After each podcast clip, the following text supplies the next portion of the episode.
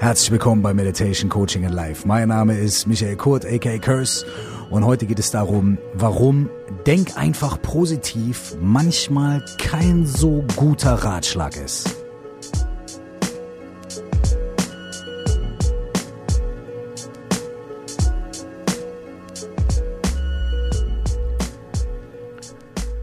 Vor ein paar Jahren, vor einigen mehreren Jahren, als ich mein erstes, mein zweites Album gemacht habe, ist bei Interviews öfter die Frage gekommen, sag mal, wo siehst du dich eigentlich in zehn Jahren oder wo siehst du dich in 50 Jahren oder sowas, ja?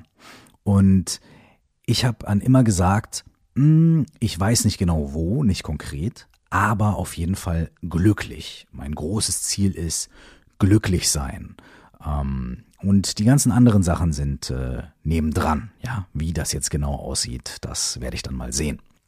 Das heißt, glücklich sein, glücklich werden ist für mich immer ein ganz, ganz großes Ziel gewesen. So eine Überschrift, die über vielen Dingen gehangen hat. Ja. Und genau darauf werde ich gleich nochmal zurückkommen, denn heute geht es darum, glücklich zu sein, glücklich zu werden und wie das funktionieren kann und wie positives Denken so wie wir das mittlerweile äh, in den letzten Jahren, äh, äh, vor allem in so esoterischen Kreisen oft hören, so ja, denk einfach positiv und, und äh, mach dir positive Affirmationen und dann wird das alles schon werden und äh, na, wie uns das teilweise sogar im Weg stehen kann, äh, glücklich und ausgeglichen zu werden. Das ist mega interessante Sache. Ähm, ich habe in meinem letzten Podcast äh, letzte Woche ein bisschen darüber geredet, wie man tägliche Routinen aufbauen kann und wie man auch als Routinenhasser, wie ich es bin, sich so ein bisschen rein äh, tricksen kann, ähm, sich immer wieder neue positive Impulse zu geben und bei so einer Routine zu bleiben oder zumindest äh, nah dran an so etwas wie einer Routine. Die letzte Folge habe ich dann äh, quasi damit beendet, dass ich kurz darüber gesprochen habe, was ist eigentlich, wenn es mal nicht klappt. Wenn man mal äh, in Anführungsstrichen versagt, wenn trotz gutem Plan und trotz positiver Affirmation und so weiter trotzdem irgendwie äh, es mal nicht so klappt und Dinge schieflaufen.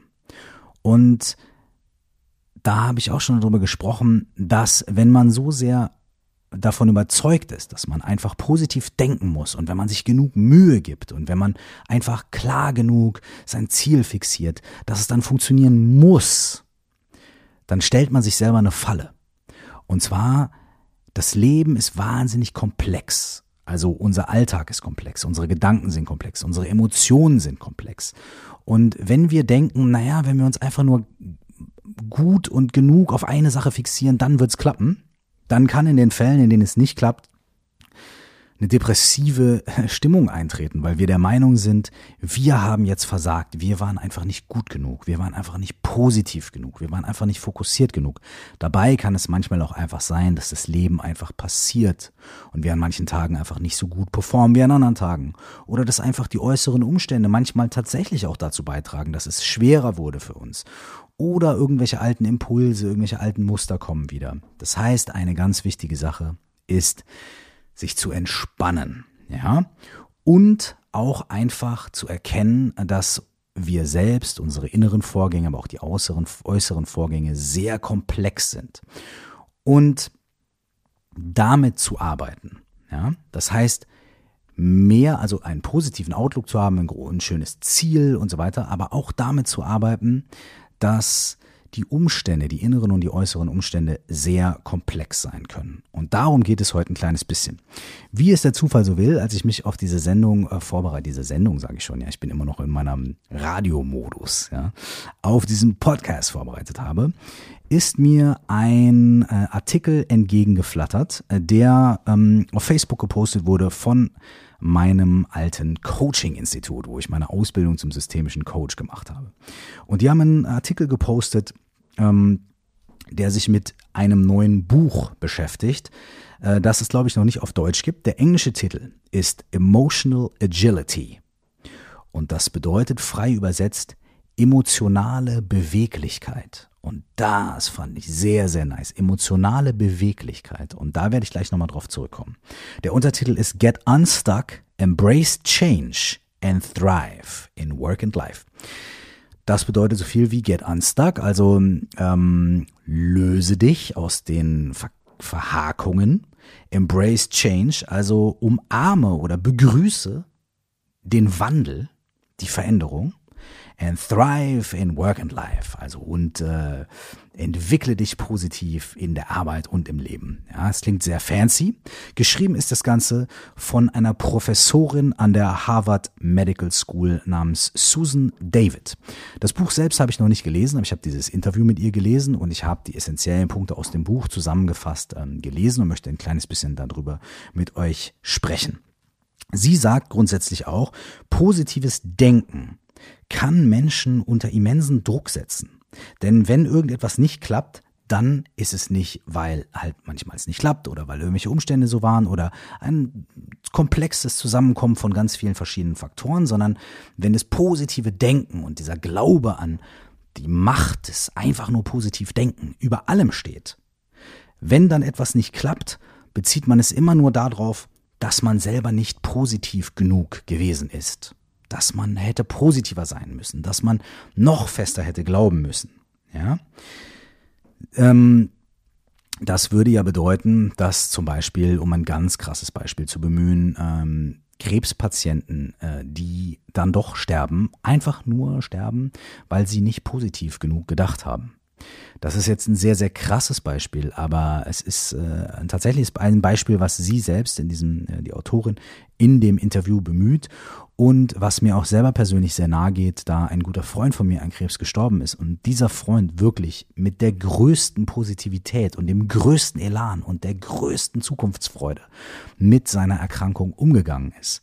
Ähm, dennoch ist er gestorben, aber auch dort, ähm, er hatte nachher nicht den Glauben, dass er nicht positiv genug war, sondern er hat gesagt, ey, dadurch, dass ich so positiv damit umgegangen bin, konnte ich viele Menschen inspirieren, konnte mich inspirieren und konnte vielleicht viel länger ähm, mit dieser Krankheit noch gut leben, als wenn ich von Anfang an schon aufgegeben hätte. Da ist aber schon die emotionale Beweglichkeit und das Erfassen der Komplexität mit drin.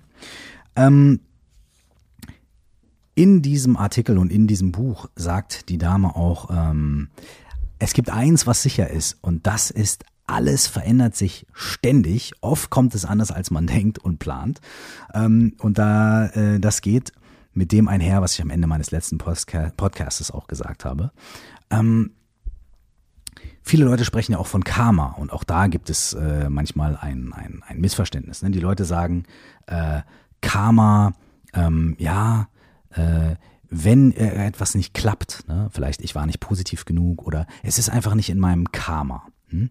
Karma äh, in der Art, wie die Buddhisten zum Beispiel das verstehen, ist ein wahnsinnig komplexes Ding, von dem man ganz viele Aspekte auch manchmal gar nicht überschaut.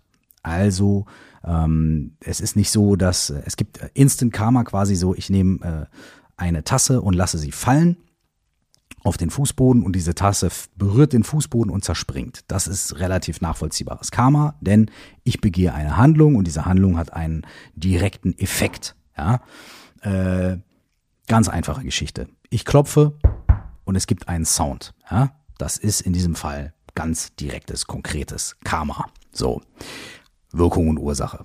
Ne, ne, andersrum, Ursache und Wirkung.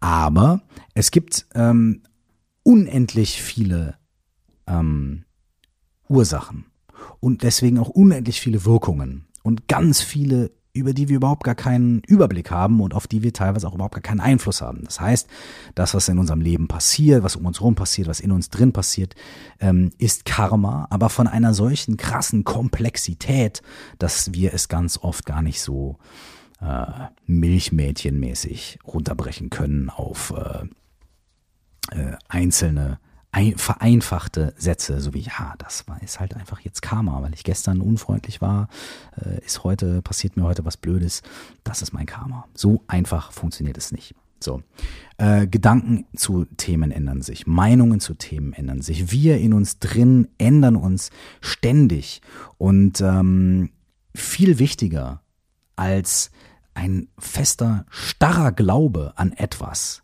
ist das, was die Dame Susan David emotionale Beweglichkeit nennt. Das bedeutet, eine Aufmerksamkeit zu schärfen für das, was in uns drin tatsächlich passiert, für die Komplexität, für den Umfang von unseren Meinungen, unseren Ideen, unseren Gefühlen, unseren Emotionen. Wenn wir so ein krasses Dogma haben wie, okay, positiv denken und einfach immer nur positiv denken, dann hat es sehr oft auch einen großen Aspekt von Vermeidung. Wir vermeiden oder wir versuchen drüber zu bügeln über das, was wir als negative Gedanken bezeichnen. Ja? Zweifel, Angst, äh, Depression, das passt dann nicht in unser Weltbild, das passt nicht in das, was wir uns vorgenommen haben, nämlich so positiv wie möglich zu sein. Und deswegen können wir dann die Tendenz entwickeln, das wegzudrücken, das zu vermeiden, das zu unterdrücken. Und eins ist klar, immer wenn wir Emotionen, wenn wir Impulse unterdrücken, dann verschachteln sie sich irgendwo bei uns in unseren Mustern und kommen an einer anderen Stelle wieder raus auf eine Art und Weise, die wir viel schwerer kontrollieren können als den ursprünglichen Impuls und die uns manchmal krass querschießen. Ja? Außerdem ist es so, dass negative Emotionen oder das, was wir als negativ in Anführungsstrichen bezeichnen, uns eine sehr gute Aussage treffen können darüber, was uns wichtig ist. Denn wir regen uns nicht über Dinge auf, die uns nicht wichtig sind. Wir machen uns keine Gedanken über unser Verhalten in einer bestimmten Sache oder wir schämen uns nicht für unser Verhalten in einer bestimmten Sache oder äh, wir haben nicht das Gefühl, wir haben jetzt zu wenig getan bei einer bestimmten Sache, wenn uns diese Sache nicht auf irgendeine Art und Weise wichtig ist oder mit etwas verknüpft ist, was uns wichtig ist. Vielleicht ist es uns nicht wichtig, unsere Hausaufgaben zu machen, aber es ist uns wichtig, äh, Anerkennung und Lob zu erfahren und deswegen verknüpfen wir das mit Hausaufgaben machen und so weiter und so fort. Ja? Also negative Emotionen sollten wir nicht vermeiden, sondern negative Emotionen und negative Gedanken sollten wir annehmen und sie uns genau angucken, damit wir dann im zweiten Schritt damit arbeiten können. Die Susan David, die das Buch äh, Emotional Agility geschrieben hat, schlägt dafür ein Vier-Punkte-Modell vor, was ich sehr interessant finde und was ich euch jetzt gerne mal vorstellen möchte und äh, auch ein bisschen kommentieren möchte, vielleicht auch an der einen oder anderen Stelle mit äh, privater Erfahrung oder auch mit einer kleinen Übung versehen möchte. Ja? Der erste Punkt bei ihr ist das, worüber wir gerade schon ein bisschen gesprochen haben, und zwar Showing Up, also Dasein, an den Start kommen, da sein, da bleiben, präsent sein, Showing Up. Ja, das heißt, sich anzuschauen, was sich in dem Moment gerade präsentiert, sich anzuschauen, welche Emotionen man gerade hat, zu wissen, das Leben ist schön, das Leben ist schwierig, das Leben ist schlimm. Das Leben ist vor allem im ständigen Wandel und immer wieder kommt etwas anderes. Und Showing Up bedeutet mit allem, was kommt, da zu sein.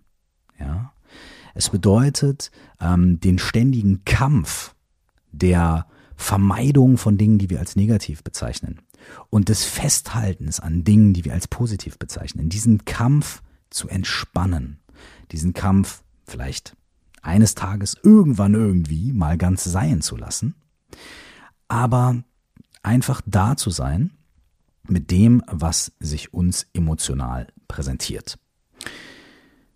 Das ist nicht einfach. Aber 5%, 5% können wir schon mal anfangen. Wenn wir es vorher irgendwie nur 1% gemacht haben, können wir uns schon mal ein kleines bisschen steigern und sagen, okay, ich nehme mir vor, in 5% der Fälle vielleicht jetzt äh, diese emotionale Beweglichkeit zu haben und einfach präsent zu sein und da zu sein mit dem, was sich dort präsentiert. Absolut wundervoll dafür ist eine gewisse Form der Meditationspraxis. Ja, wir können uns einfach hinsetzen, hinlegen, die Augen offen halten, die Augen offen schließen, für einen kurzen Moment mal tief atmen und einfach anschauen, was in dem Moment für uns in unserem emotionalen Haushalt präsent ist. Ja, vielleicht fühlen wir uns gerade super wütend oder wir fühlen uns gerade platt oder irgendetwas ist passiert oder wir sind vielleicht gerade freudig. Wir gucken uns einfach an, was in unserem emotionalen Haushalt gerade passiert. Dafür gibt es verschiedene Meditationstechniken, die ich hier in anderen Podcast-Folgen auch schon vorgestellt habe. Ein super Anfang sind zum Beispiel die sieben Gesten. Dazu gibt es hier eine Folge. Das ist eine alte Meditationsübung aus dem Buddhismus, ähm, wo man anhand von einfachen Punkten im Körper erstmal zur Ruhe kommt und dann ähm, anfangen kann, seine Gedanken, seine Emotionen zu betrachten. Dafür eignen sich auch verschiedene Arten von Achtsamkeitsmeditation und so weiter. Ähm, ein, eine kurze, einfache Meditation, auch wenn ihr noch nie meditiert habt, ist gar kein Problem. Ähm, es geht recht schnell, dass ihr so ein bisschen zur Ruhe kommt und so ein bisschen euch äh, eurer inneren Vorgänge bewusst werdet und dann könnt ihr so ein bisschen draufschauen. Natürlich kann man das auch etwas analytischer machen. Man muss nicht unbedingt meditieren. Man kann sich auch einfach hinsetzen und sagen, so, ich bin jetzt einfach mal äh, still und aufmerksam und guck mal, was da in mir vor sich geht, was für Gedanken und Emotionen ich habe. Und anstatt sie zu verdrängen und anstatt sie zu bewerten, äh, bin ich einfach mal mit denen da. I'm showing up. Ich bin am Start. Ich bin präsent. Und dann geht es auch schon direkt über in den zweiten Punkt. Der zweite Punkt ist Stepping Out. Heraustreten. Ja? Also der erste Punkt ist da sein, präsent sein mit dem, was ist. Und der zweite Punkt beinhaltet dann sowas wie eine Beobachterperspektive herzustellen auf das, was da ist. Also so quasi aus dem Sturm herauszutreten oder vielleicht sogar mitten ins Auge des Sturmes zu treten, wo es bekanntlich am allerruhigsten ist, und von dort aus mit etwas Abstand und Perspektive auf die Dinge zu schauen, die dort stattfinden. Ja? In der Meditation nennt man das ähm, den Zeugen, den Beobachter zu entwickeln, zu kultivieren. Also nicht nur zu sagen, ich bin, ich bin meine Emotionen, ich bin das, was da gerade passiert, sondern auch zu sagen, ja, ich bin aber auch derjenige oder diejenige, die sie beobachten kann, die da drauf schauen kann, die mit etwas Distanz vielleicht auch eine Beziehung dazu herstellen kann. Hm? Aus dem Coaching habe ich dort mal eine Übung gelernt, die nenne ich, äh, vielleicht heißt sie auch wirklich so, aber ich nenne sie einfach in meinem Kopf, die Helikopterübung. Ja?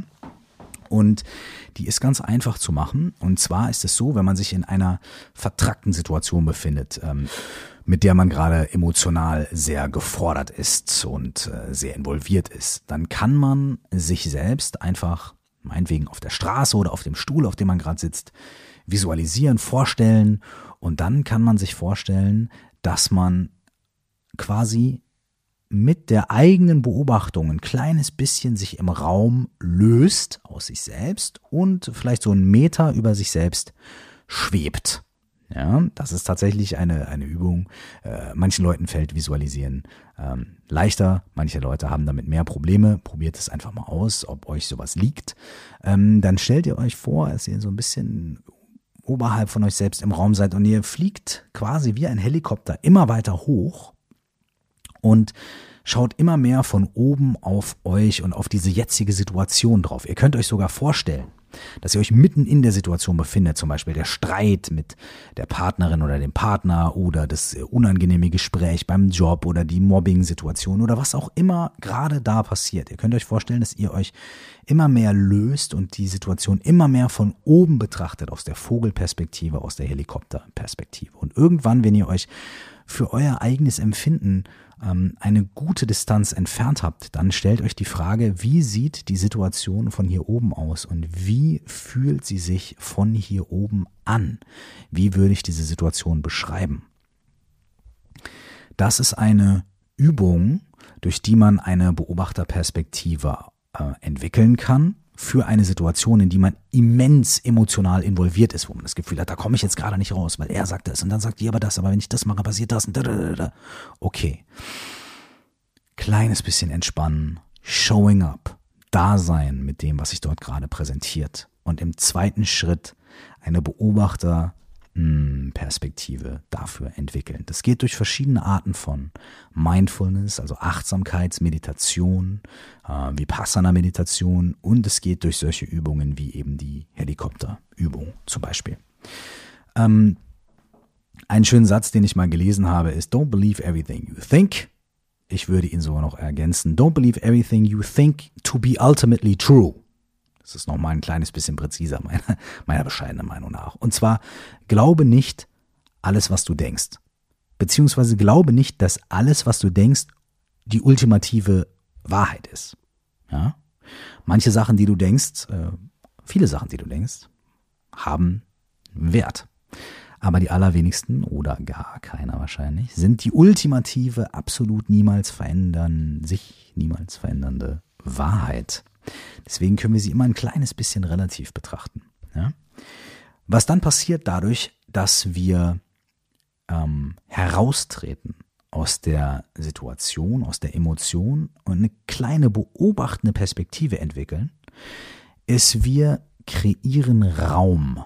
Wir kreieren zwischen der Emotion, zwischen dem, was gerade passiert und unserer beobachtenden Situation Raum. Im ersten Schritt haben wir uns also damit konfrontiert, präsent zu sein mit dem, was ist. Im zweiten Schritt ähm, haben wir eine beobachtende Perspektive entwickelt und dadurch einen gewissen Raum entwickelt. Und die dritte Sache ist, was machen wir mit diesem Raum? Und die Autorin Susan David nennt diesen Punkt Walking Your Why. Ja, also gehen mit dem Warum. Und ähm, da ist die Frage, was machen wir mit diesem Raum? Und wenn wir diesen Raum ähm, nutzen wollen, dann können wir ihn am positivsten nutzen, wenn wir unser Warum kennen, unsere Werte. Äh, was in diesem Schritt passiert, ist, wir versuchen festzustellen, was sind unsere, unsere Glaubenssätze, die uns wichtig sind? Was sind unsere, ähm, unsere Werte, die uns wichtig sind? Wie wollen wir uns dieser Situation, dieser Emotion, diesen Gedanken gegenüber verhalten, basierend auf dem, was uns wichtig ist? ja, welche Werte wir haben. Und da kommen wir wieder zu dem Punkt, den wir vorhin hatten.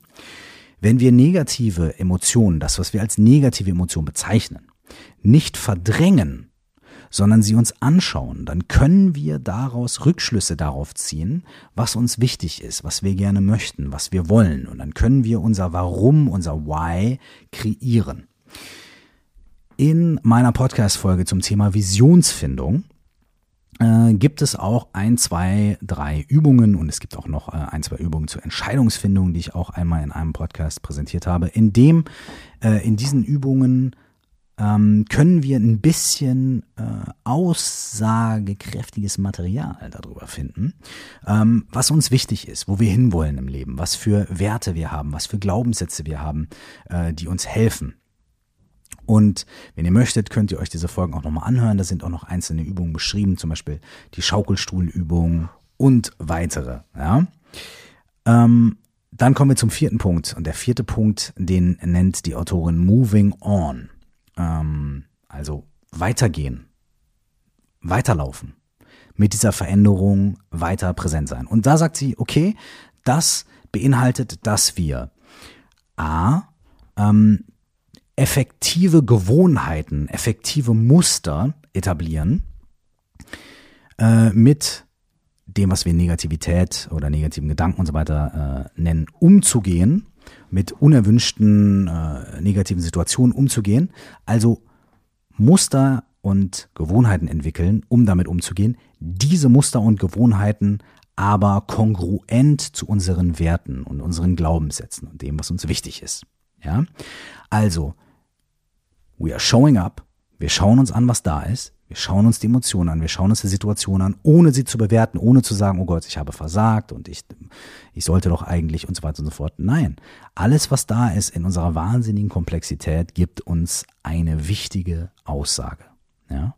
Und der erste Schritt ist, da zu sein und uns das anzuschauen. Der zweite Schritt ist, eine beobachtende Perspektive darauf zu entwickeln, es nicht zu bewerten, sondern zu sagen, okay, ich kann das zwar so fühlen und empfinden, aber ich kann es mir auch anschauen.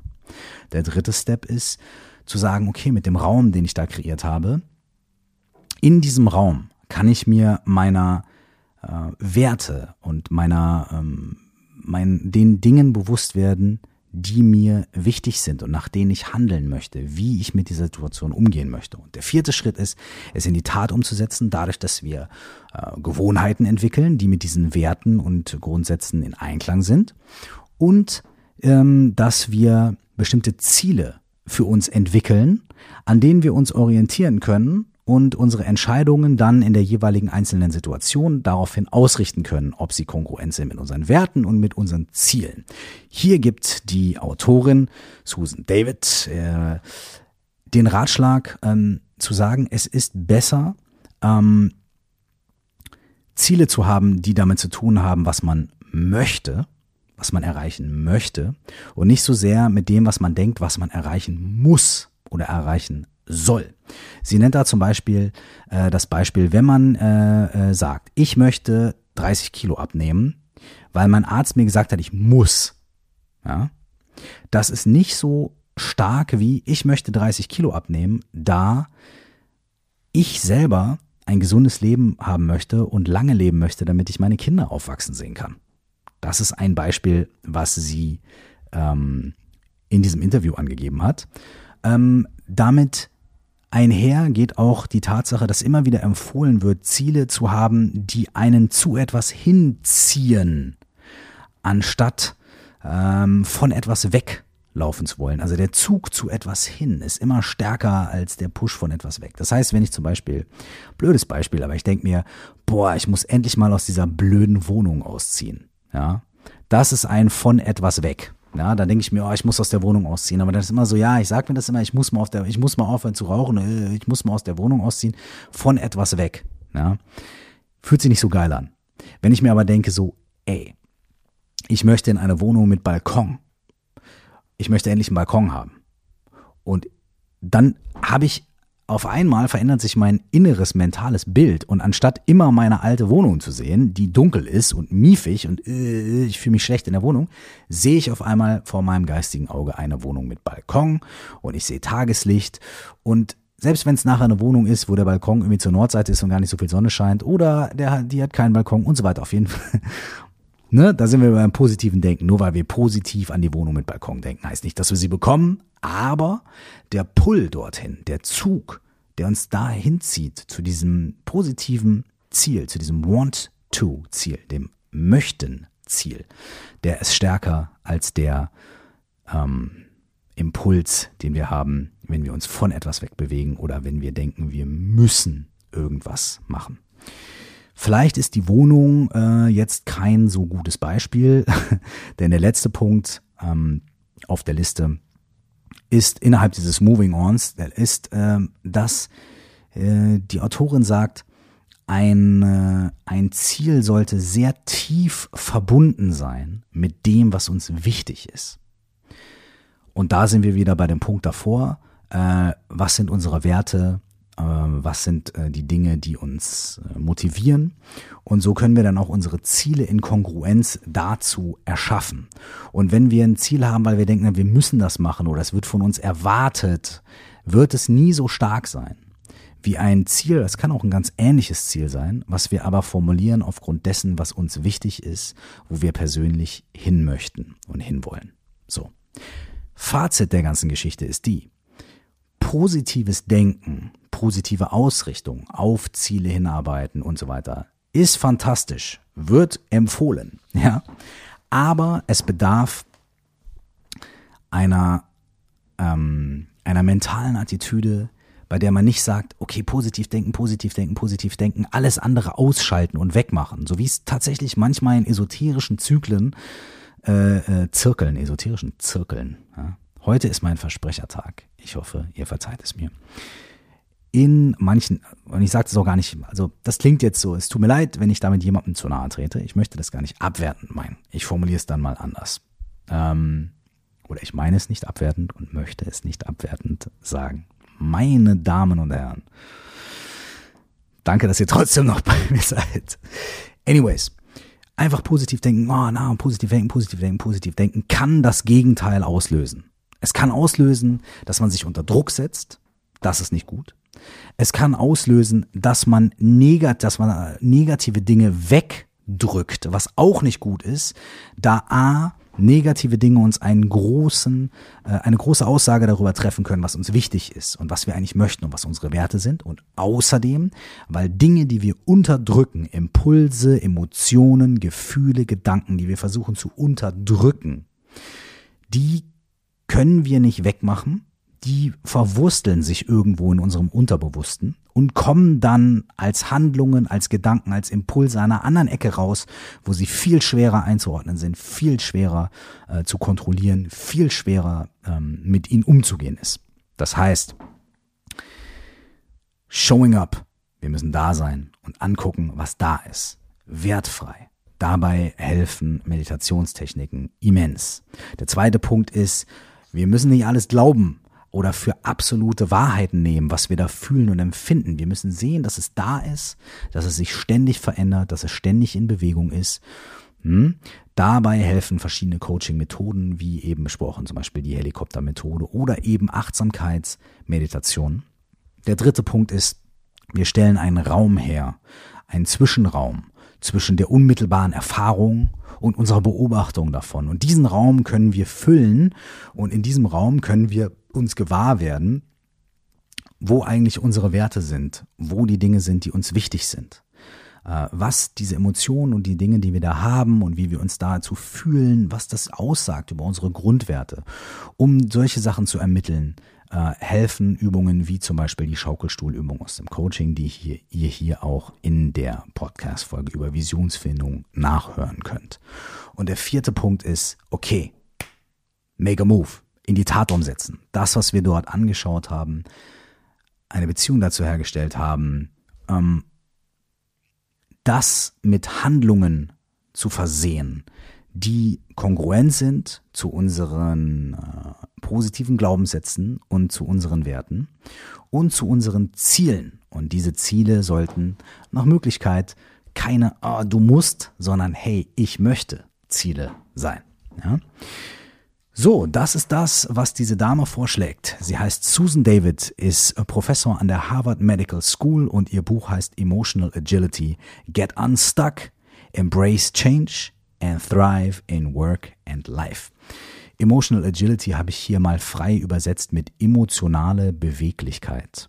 Und das finde ich wunderschön, denn emotionale Beweglichkeit bedeutet nicht, sich auf eine Sache unbedingt immer zu fixieren und alles andere ist falsch, sondern zu sagen, hey, das Leben ist komplex, mein Innenleben ist komplex, meine Gedanken, meine Gefühle, meine Emotionen sind komplex.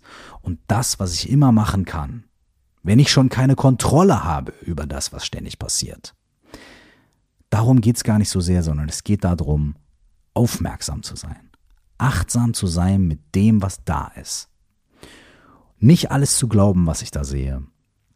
Mir darüber bewusst zu werden, wo möchte ich eigentlich hin, was sind meine grundlegenden Werte, das immer wieder gegenzuchecken und immer wieder unsere inneren Vorgänge in Verhältnis zu setzen zu dem, was wir möchten, wo wir hinwollen, uns schöne Ziele zu formulieren und dann Stück für Stück, Piece by Piece, Tag für Tag, Emotion für Emotion, Moment für Moment mit dem, was da ist, zu fließen und sich neu anzupassen und Veränderung nicht als etwas zu sehen, was wir unbedingt vermeiden wollen, sondern Veränderung einfach als Naturgesetz anzusehen und zu sagen, es wird diese Veränderung immer geben. Wie kann ich am besten damit fließen? Ich möchte diese Folge mit einem Bild abschließen, was ich selber total schön finde.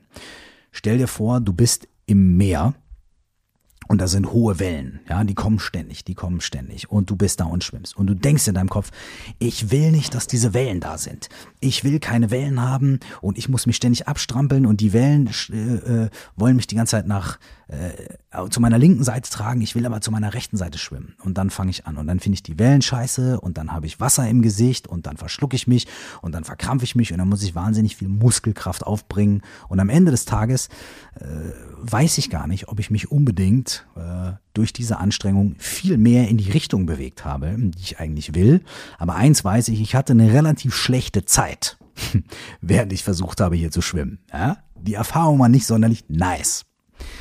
So, wenn ich mich dann aber ein kleines bisschen entspannen kann, ja, einfach denke, okay, ich mache mich mal ein bisschen locker, ich schwimme ein kleines bisschen entspannt mit den Wellen mit und dann merke ich, okay, jetzt kommt eine von links. Okay, wie gehe ich mit der um mit der Welle? Also erstmal zu akzeptieren, da sind Wellen, die schmeißen mich nach links, die schmeißen mich nach rechts. Okay, anstatt ständig dagegen anzukämpfen, versuche ich mit denen ein kleines bisschen mitzuschwimmen.